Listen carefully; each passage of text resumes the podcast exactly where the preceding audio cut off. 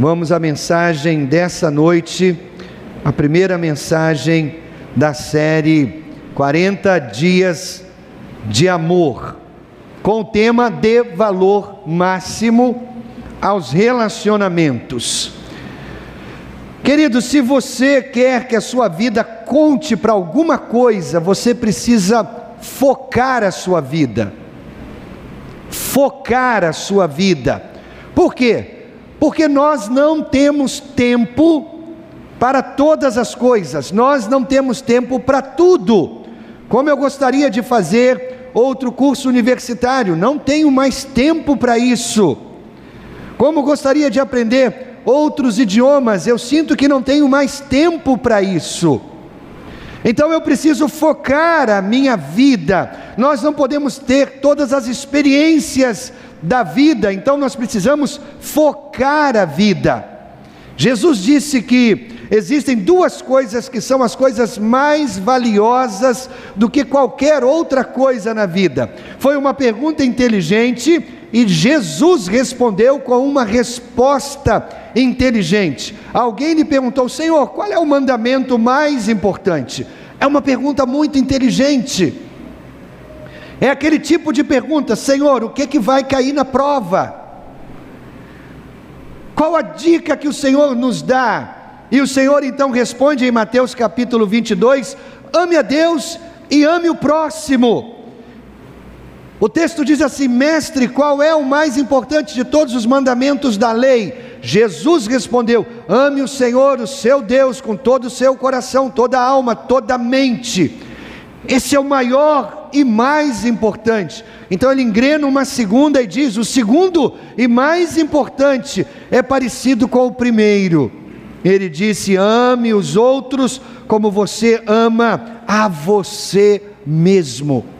Você percebe as coisas mais importantes que eu e você precisamos fazer na vida: amar a Deus e amar o próximo. Você não pode perder isso de vista. Se você tiver passado a sua vida inteira e não aprendeu a amar a Deus, não aprendeu a se relacionar na base do amor com Deus e se relacionar na base do amor com o próximo, você terá perdido a coisa mais importante da vida. Nós meditamos sobre isso na pré-campanha há 15 dias atrás. Porque Deus deixa você viver 70, 80, 90 anos sobre essa terra. Porque Ele não salva você e leva você logo para o céu. Sabe por quê? Porque a vida é uma lição gigantesca de amor. Deus quer que enquanto você está aqui nessa terra, você aprenda a amá-lo e também amar o próximo. Amar a Deus e amar o próximo é a coisa mais importante. Hoje nós vamos falar sobre a prioridade do amor. Prioridade do amor.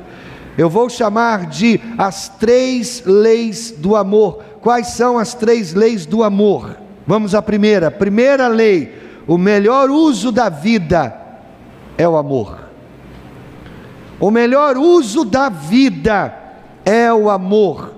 Queridos, o amor deve ser o seu objetivo principal, sua maior ambição, seu propósito de vida. Nós deveríamos fazer do amor o mote da nossa vida, o motor da nossa vida, o propulsor da nossa vida, o amor.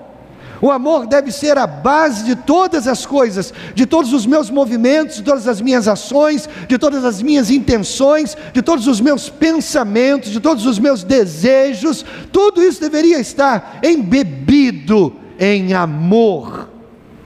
Porque o, o, o melhor uso da vida é o amor. Eu cito quatro razões, quatro razões pelas quais o amor é a coisa mais importante que qualquer outra coisa. Quatro razões. Primeiro, o amor valida a minha fé. É isso mesmo. O amor valida a minha fé. O amor prova que eu realmente sou da família de Deus, ele prova isso. O amor prova que eu estou com Deus e Deus está comigo. O amor prova que eu tenho parte com Deus. Irmãos, hoje nós estamos acostumados a ter que provar quem nós somos, e frequentemente, e quase que de maneira inconsciente, você está provando todo dia e toda hora quem é você. Por exemplo, quando você vai a um caixa eletrônico no banco e você quer sacar dinheiro, o caixa eletrônico pergunta quem é você. E você se identifica com uma senha, ou você se identifica com a sua impressão digital, você está validando quem é você. Quando você acessa o seu celular, você tem que digitar um PIN, ou você tem que digitar uma senha, ou você tem que colocar a sua digital, ou fazer uma leitura facial. Você está validando quem é você. Se você quer entrar nas suas contas de rede social, você tem que provar quem é você. Nós estamos acostumados a isso. Agora, você sabia que aquilo que identifica quem nós somos no reino de Deus é o amor? O amor identifica quem nós somos, o amor valida a nossa identidade cristã. A Bíblia diz que Deus olha para o seu estilo de vida, tem amor, você é um cristão, não tem amor, você não é um cristão. O amor valida quem nós somos, se somos ou não membros da família de Deus, se temos ou não parte com Deus, se andamos ou não com Deus. O amor valida quem nós somos. A Bíblia diz em 1 João capítulo 4, versículo 8: Quem não ama não conhece a Deus, porque Deus é amor. A razão pela qual Deus quer que você aprenda a amar aqui, durante o seu tempo de vida, durante o meu tempo de vida, a razão pela qual Deus quer que a gente aprenda a amar, é porque Ele quer que a gente se torne como Ele. Você já pensou nisso? O texto que nós lemos diz: Deus é amor. Veja, não diz que Deus é a fonte do amor. Não, Deus, não diz que o amor emana de Deus. Não diz que Deus é amor e Deus quer que nós, os seus filhos, sejamos como Ele. Que nós tenhamos o amor que Ele tem, que a gente viva na base que Ele vive, que é o amor. O amor é a coisa mais importante porque valida quem nós somos. 1 João 4,20 diz: Se alguém diz, Eu amo a Deus, mas odeia seu irmão, é mentiroso. E diz mais: Pois ninguém pode amar a Deus a quem não vê, se não amar o seu irmão a quem vê. Deus olha para você e vê amor na sua vida, a evidência de amor na sua vida. Se há evidência de amor na sua vida, é porque você anda com Deus, é porque você faz parte da família de Deus, é porque você tem parte com Deus, porque Deus é amor. Porque o amor é, é o uso melhor e maior que a gente faz da vida. Porque o amor valida quem nós somos. Somos de Deus. Segunda razão pela qual o amor é a maior coisa que nós precisamos aprender: o amor integra a minha vida, ele integra a minha vida. Em outras palavras, o amor torna-se o princípio dominante da minha vida. O amor se torna o eixo da minha vida, em torno do qual todas as outras áreas da minha vida devem girar. Você não precisa viver muito tempo para perceber que a sua vida é segmentada, é partimentada em várias áreas. Tem a área social, tem a área financeira, tem a área eclesi, eclesiológica, a área da igreja, tem a área profissional, tem a área sexual, tem a área dos, das amizades. São diversas áreas. Querido, se o amor não for o eixo, se o amor não for a base, sua vida é desintegrada. Você curte um pouquinho da sua vida financeira, mas aí você tem que curtir um pouquinho da, das suas amizades, e aí você tem que curtir um pouquinho e se dedicar um pouco à vida da igreja. São, são áreas ah, segmentadas. O amor, ele une todas as coisas. Nós precisamos ter e fazer da nossa, do amor, a área, o princípio dominante da vida. Mas há pessoas que fazem outras coisas como princípio dominante. Por exemplo, há pessoas que vivem para a riqueza, há pessoas que vivem para o sucesso, há pessoas que vivem para os hobbies, há pessoas que vivem para os esportes, há pessoas que vivem para o sexo. São princípios dominantes de vida. que fragmentam a nossa vida. Mas o que nós precisamos é ter algo em nossa vida que dure para sempre, como princípio dominante na vida, o amor. Querido, eventualmente a riqueza vai passar. Eventualmente o sucesso não será tão necessário assim. Eventualmente os hobbies deixarão de ser interessantes. Eventualmente você vai perder o vigor físico e o esporte deixará de ser importante. Eventualmente até a vida sexual passa. Nós precisamos ter como princípio dominante da nossa vida aquilo que vai durar para sempre, sempre. E o que vai durar para sempre? O amor. A Bíblia diz que a única coisa forte, o suficiente para ser o centro da nossa vida é o amor, amar a Deus e amar o próximo. Colossenses 3,14 diz assim: E acima de tudo tenham amor, pois o amor une perfeitamente todas as coisas. O amor traz equilíbrio para a nossa vida. O amor integra todas as coisas de maneira correta, coesa, equilibrada em nossa vida. Por isso o amor é tão importante. Por isso o amor é a coisa mais importante. Terceiro, o amor compensa o meu pecado. Mais uma vez, você não precisa viver tanto tempo para perceber que nós cometemos erros, que nós cometemos falhas que nós pisamos na bola. Você não precisa viver muito tempo para perceber que nós somos imperfeitos, nós falhamos, nós não alcançamos o padrão de Deus.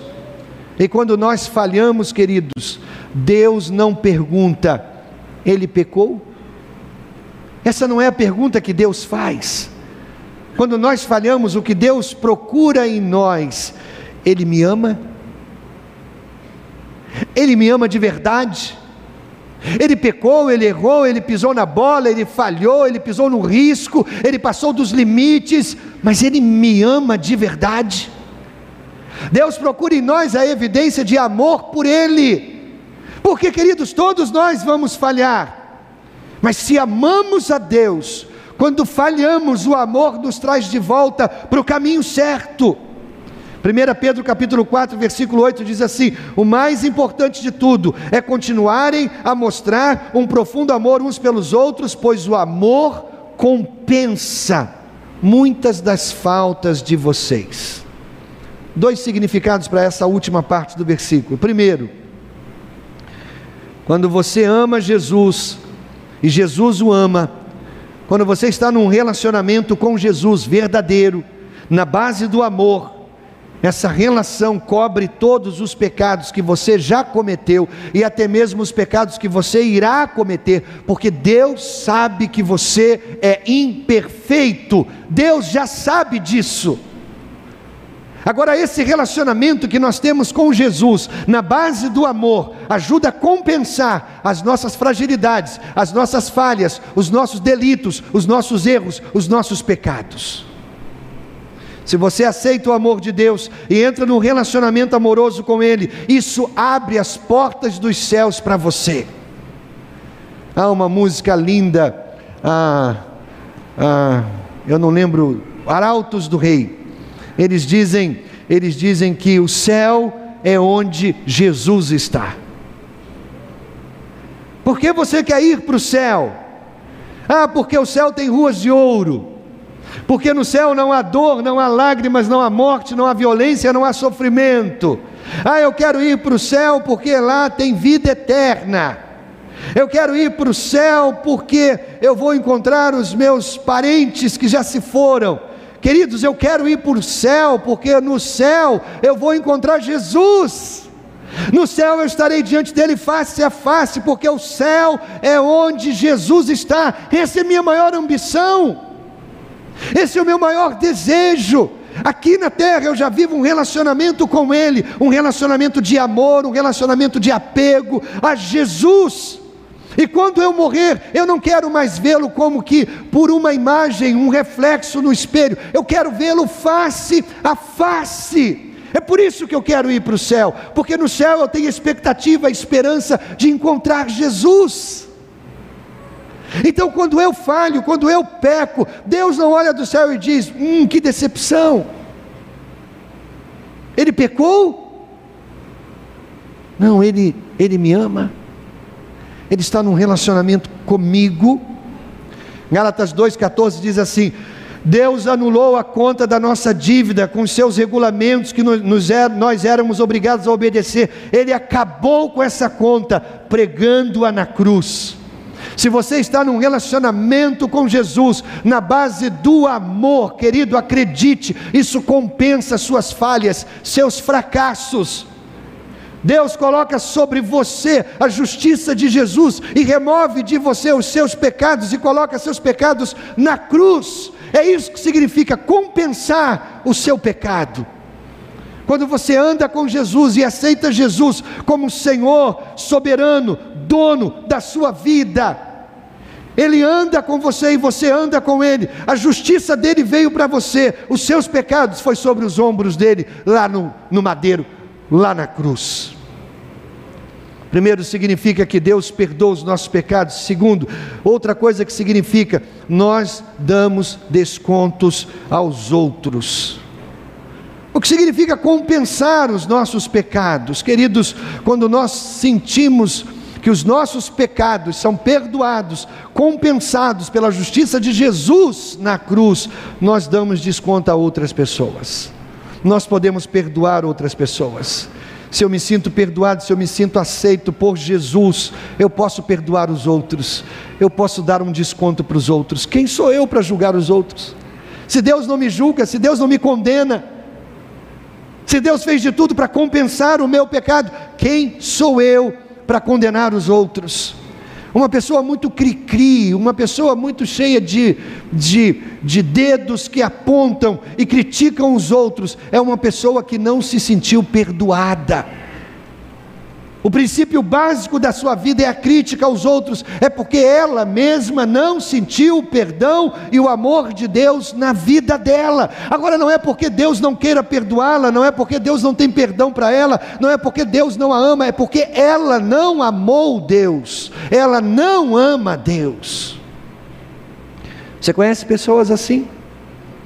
Tão críticas, tão negativas, tão cheias de murmúrio tão cheias de palavras negativas, você chega perto, você já sente aquela nuvenzinha escura em cima dela que começa a passar para você também, e você tem vontade de sair correndo.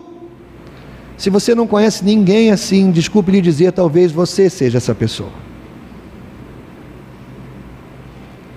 Quando nós conhecemos o amor de Deus, isso ajuda a compensar as fragilidades daqueles que estão ao meu redor. Deus diz: Eu quero que você experimente o meu amor para que você possa transmiti-lo a outras pessoas, outras pessoas.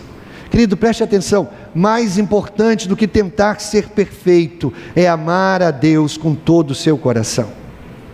Mais importante do que tentar ser perfeito, e você vai falhar nisso, é amar a Deus com todo o seu coração. Deus não procura pessoas perfeitas, porque Ele já sabe que pessoas perfeitas não existem. Deus procura pessoas que queiram amá-lo de todo o coração. Porque o amor é a coisa mais importante, porque ele compensa o meu pecado.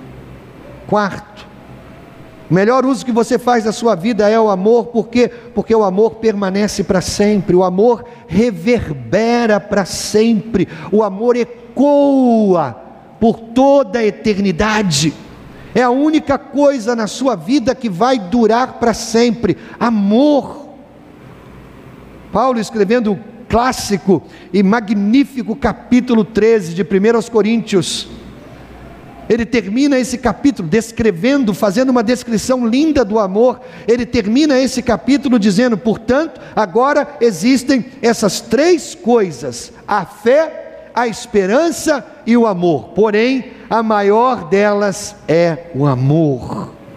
Queridos, eu detesto dizer isso para você mas as pessoas vão esquecer o seu trabalho, as pessoas vão esquecer as suas obras, as pessoas vão esquecer a sua riqueza, as suas histórias de viagens, as suas posses, as pessoas vão esquecer isso, porque as pessoas não serão lembradas pelo que fizeram, eu não serei lembrado pelo que eu fiz. Mas as pessoas, e eu, e você, e todos nós, seremos lembrados pelo que nós demos, pelo que nós ofertamos, pelo que nós doamos. Nós seremos lembrados pelo amor, pelo amor. Eventualmente as pessoas esquecerão os seus troféus, as pessoas esquecerão as suas medalhas, os seus títulos, os seus distintivos, os seus certificados. Todas essas coisas não duram para sempre, isso passa. E acredite, querido, eu tenho uma parede cheia de certificados, eu tenho uma, uma, uma cristaleira cheia de troféus e medalhas e distintivos, e eu posso dizer: todas essas coisas passam, nós não seremos lembrados por essas coisas. O que vai durar são as coisas que você faz por amor. A vida não é sobre realizações, a vida é sobre relacionamentos. É isso que marca o outro, é isso que impressiona o outro na sua vida. Se você quer impressionar as outras pessoas, se você quer a provocar uma boa reação na mente, no coração das outras pessoas, haja para com elas por amor. As pessoas não ficarão impressionadas pelo carrão que você dirige, elas terão inveja. As pessoas não ficarão impressionadas pela grande casa que você tem, elas terão inveja, mas elas ficarão impressionadas por como você age na base do amor. Ainda em 1 Coríntios 13, o capítulo 3, o versículo 3, Paulo diz assim: Assim não importa o que eu diga, no que eu creia ou o que eu faça, sem amor estou falido. Falido. A primeira lei do amor, o melhor uso da sua vida é o amor. A segunda lei do amor, a melhor expressão do amor é tempo. Tempo é a melhor expressão do amor. Você sabe como a Bíblia soletra a palavra amor? Amor na Bíblia é soletrado assim: T-E-M-P-O. Tempo. A Bíblia diz em, em 1 João 3,18: Filhinhos, não amemos de palavra nem de boca, mas em ação e em verdade. O desafio que a Bíblia nos faz é tornar o nosso discurso prática. Não ame apenas de discurso, não ame apenas de boca, ame, ame com a sua vida, ame com as suas ações. Por quê, irmãos? Porque a melhor expressão de amor é tempo. Qual é o qual é o presente mais desejado? Ah, é, pelas pessoas que se amam? Qual o presente mais desejado? Quando as pessoas estão apaixonadas, o que elas mais desejam ganhar do outro? Do outro? Atenção. Atenção. Por que nós endoidamos e casamos, irmãos? Por que nós endoidamos e casamos? Porque nós chegamos a um ponto do nosso relacionamento com a outra pessoa que a gente começa a pensar assim: caramba, eu tenho que ir para casa, ela tem que ir para casa, eu quero ficar mais. Eu não aguento esperar até o próximo encontro, eu quero, eu quero mais. Eu não quero ficar dois, três dias só trocando zap, só trocando telefonema, eu quero estar junto. O presente de amor mais desejado é atenção. Agora, por que a atenção é a coisa mais desejada? Veja bem, todos nós temos níveis diferentes de energia, todos nós temos quantidade diferente de riqueza, uns mais, outros menos. Todos nós temos diferentes talentos, diferentes personalidades, mas existe uma coisa que todos nós temos igual, todos nós, seja você rico, seja você pobre, seja você talentoso, pouco talentoso, seja você o que for, todos nós temos a mesma quantidade de tempo. O seu dia dura a mesma coisa que o meu dia dura 24 horas. E por que o tempo é tão precioso, irmãos? Porque você nunca vai recuperar o tempo. Tempo perdido é tempo que se foi e está perdido mesmo.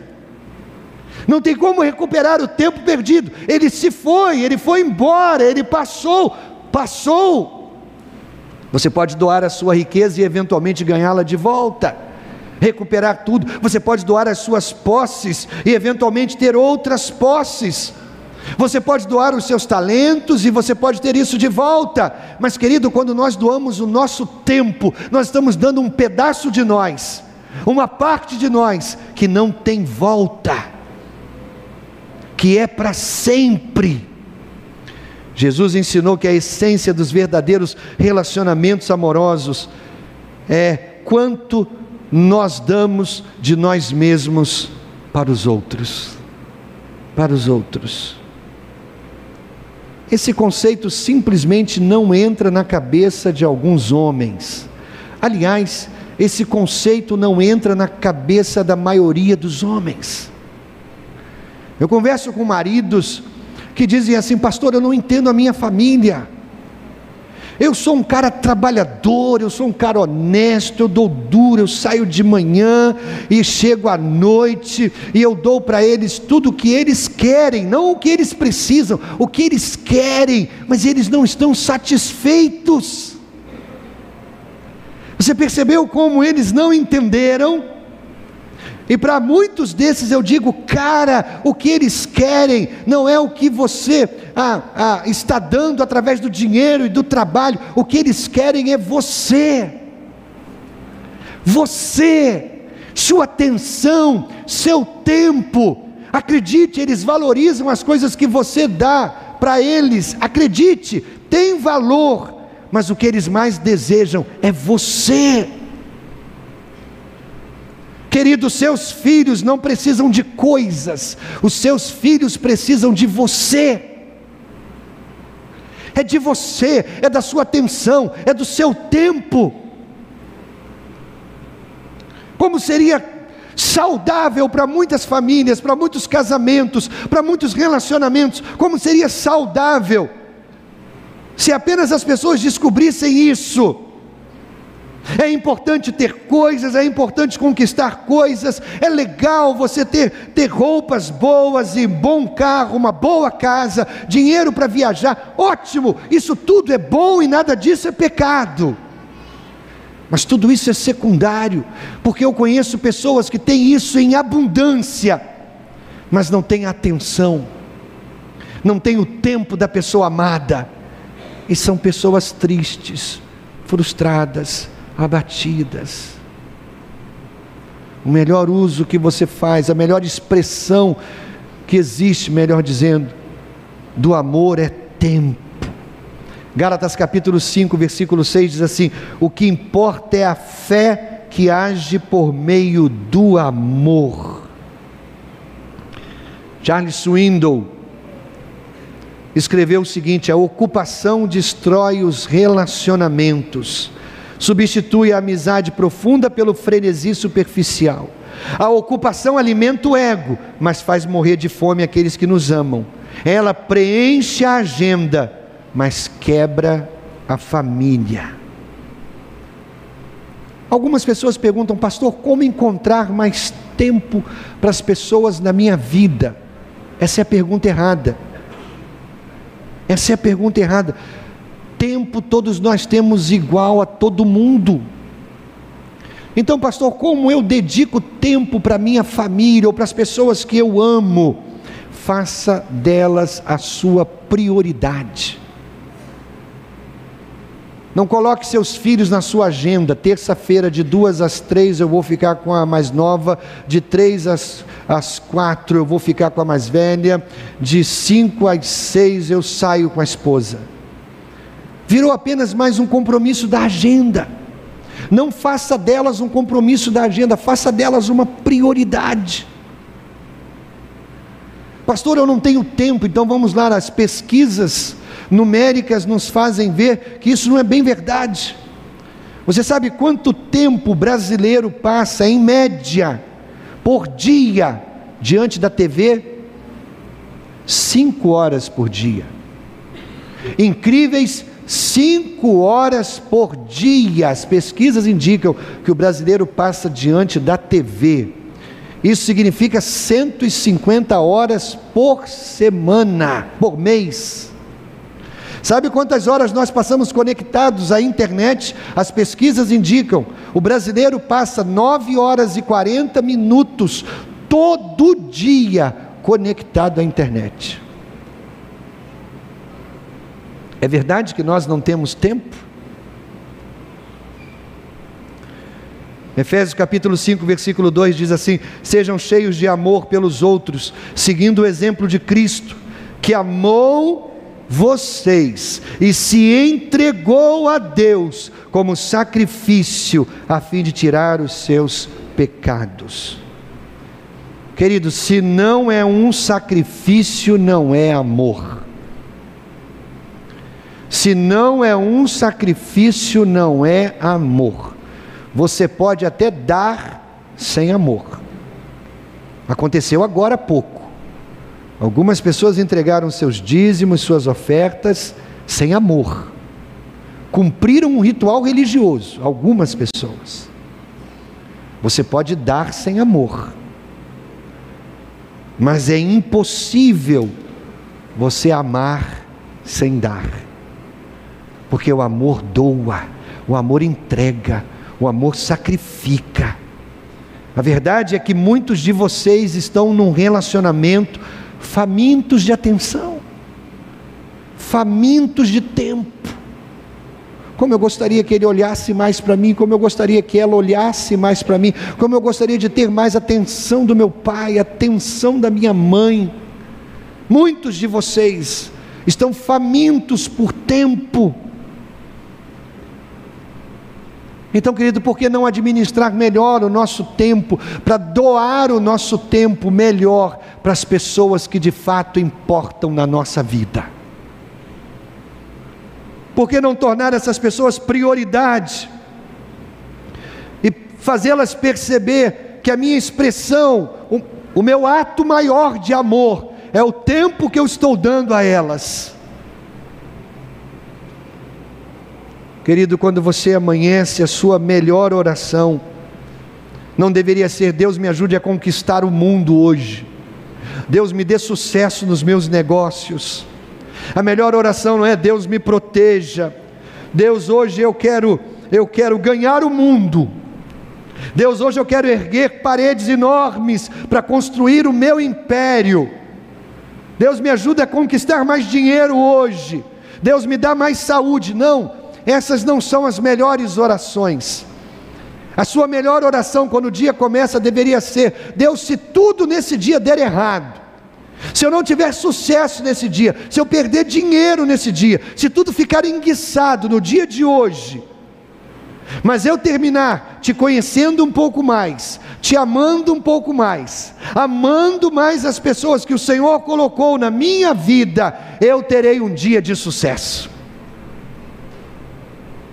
eu terei um dia de sucesso. Perdi dinheiro, as coisas enguiçaram, deu tudo errado, mas eu aprendi a amar um pouco mais a Deus. Eu cheguei mais perto de Deus, eu estou amando um pouco mais as pessoas que estão ao meu redor. Então, esse foi um dia de sucesso. Deus não colocou você nessa terra para cumprir uma lista de tarefas. Plantei uma árvore, escrevi um livro, fiz um filho. Deus quer mais de você. Deus quer mais de você, muito mais. E é tão simples. Deus quer que você o ame. Deus quer que você ame o próximo. E qual é a maior expressão de amor? Tempo. E a terceira e última lei do amor: a melhor hora para amar é agora. A melhor hora para amar é agora.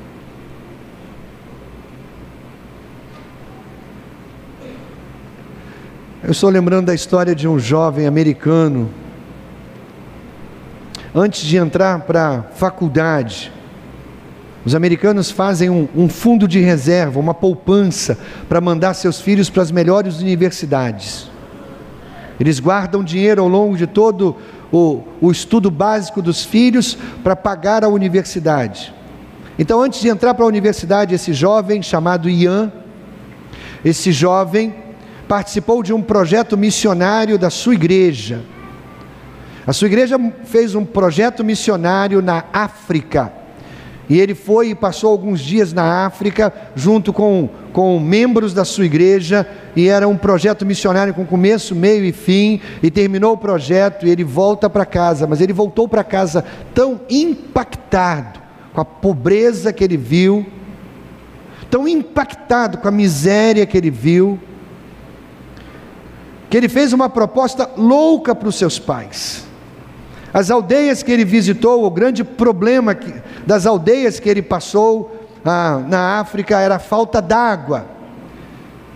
E ele conheceu um projeto que furava poços artesianos na, nessas vilas, nessas aldeias, a um determinado custo financeiro. E ele voltou para casa e ele disse para os seus pais: Eu gostaria de usar o dinheiro da minha faculdade para ajudar a abrir poços nessas aldeias. Claro que os pais enlouqueceram. Filho, é o seu futuro. Pense bem, filho. E ele estava determinado a investir a sua poupança em ajudar a trazer água e qualidade de vida para essas aldeias. E claro, os pais concordaram e ele então mobiliza tudo que ele pode mobilizar e ele então ajuda a cavar poços nessas aldeias. E quando ele foi dar o seu testemunho em Saddleback, na igreja do pastor Rick Warren, ele disse: eventualmente, Deus pode me dar a oportunidade de financiar a minha faculdade em outro tempo. Mas essas aldeias precisavam de água agora. Agora. Eu posso esperar mais alguns anos para fazer o meu curso universitário, mas eles precisavam de água agora. Queridos, o melhor tempo, a melhor hora para amar é agora. Nós somos especialistas em procrastinação, adiar as decisões, adiar as coisas. A humanidade toda é culpada disso. Quantos de vocês, o celular, o despertador desperta e não dizem assim, mais cinco minutos, mais cinco minutos, mais cinco minutos. Amanhã de manhã você vai me lembrar, vai se lembrar de eu dizendo isso.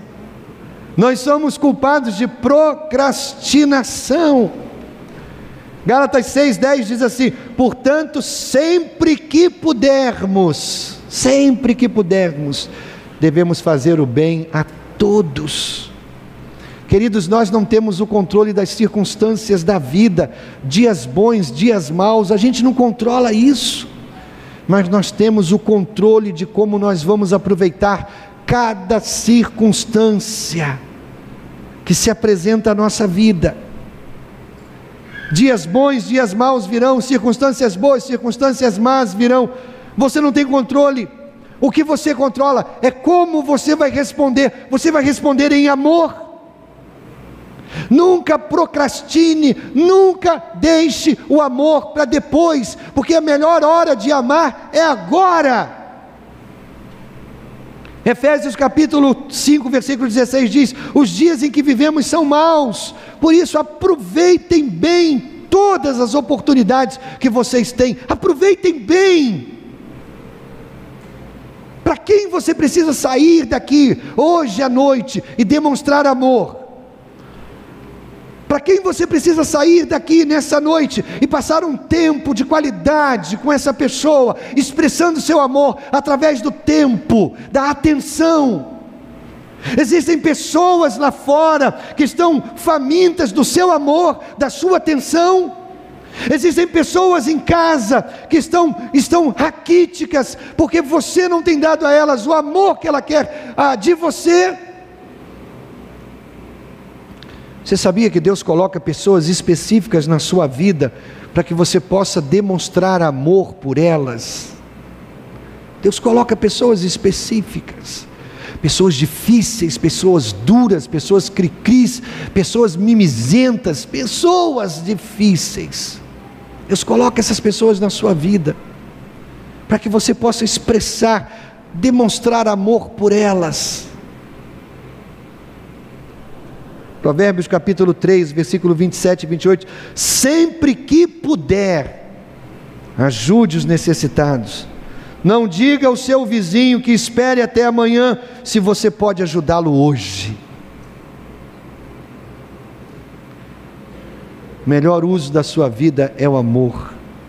A melhor expressão do amor é o tempo. A melhor hora para amar é agora. A gente está começando uma jornada, 40 dias de amor.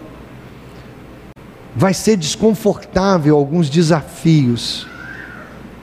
Então eu quero apresentar para você um desafio prático essa semana. E esse desafio não é desconfortável para a maioria. Essa semana, os membros da sua família, um a um, individualmente, dê atenção a eles um tempo de qualidade. Passe com eles, fazendo aquilo que eles gostam, ouvindo suas dificuldades, batendo aquele papo, tomando aquele café. Se você quer ser melhor ainda, pense em pessoas que você precisa demonstrar amor. Quem é aquele irmão que você precisa chamar para tomar um café? Quem é aquele amigo que você está prometendo aquele churrasco há tanto tempo e não saiu ainda?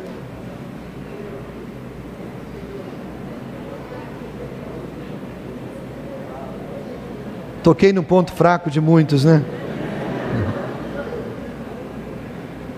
Melhor uso da sua vida é o amor. Melhor expressão do amor é o tempo. A melhor hora para amar é agora. Ouça essa história. George McGovern. Possivelmente você não tenha ouvido falar dele. Foi um político, década de 60, década de 70 nos Estados Unidos. Ele foi candidato à presidência dos Estados Unidos na década de 70, ele perdeu. Mas ele escreveu um livro sobre a sua filha que se chamava Terry. Terry morreu em 1996 filha desse grande político que quase foi presidente dos Estados Unidos. Terry era alcoólatra. E ela foi encontrada congelada até a morte, sobre um monte de, de, de neve, por causa de um coma alcoólico. Ela entrou em coma alcoólica, caiu sobre um monte de neve, permaneceu ali algumas horas e morreu congelada. Depois que a sua filha faleceu, George McGovern vasculhou os, os diários da sua, da sua filha, conversou com muitas amigas da sua, da sua filha, e ele descobriu que, pelas palavras no diário da sua filha, pelo testemunho de muitas das amigas da sua filha, ele não foi o bom pai que ele pensava ter sido. Ele descobriu que enquanto ele passava 18, 19, 20 horas trabalhando por causas políticas, Terry escrevia no seu diário o quanto ela sentia falta do seu pai. E que ele provavelmente não se importava com ela. Mensagem de McGovern para os pais: mostre mais amor aos seus filhos, passando mais tempo com eles, especialmente quando eles forem adolescentes.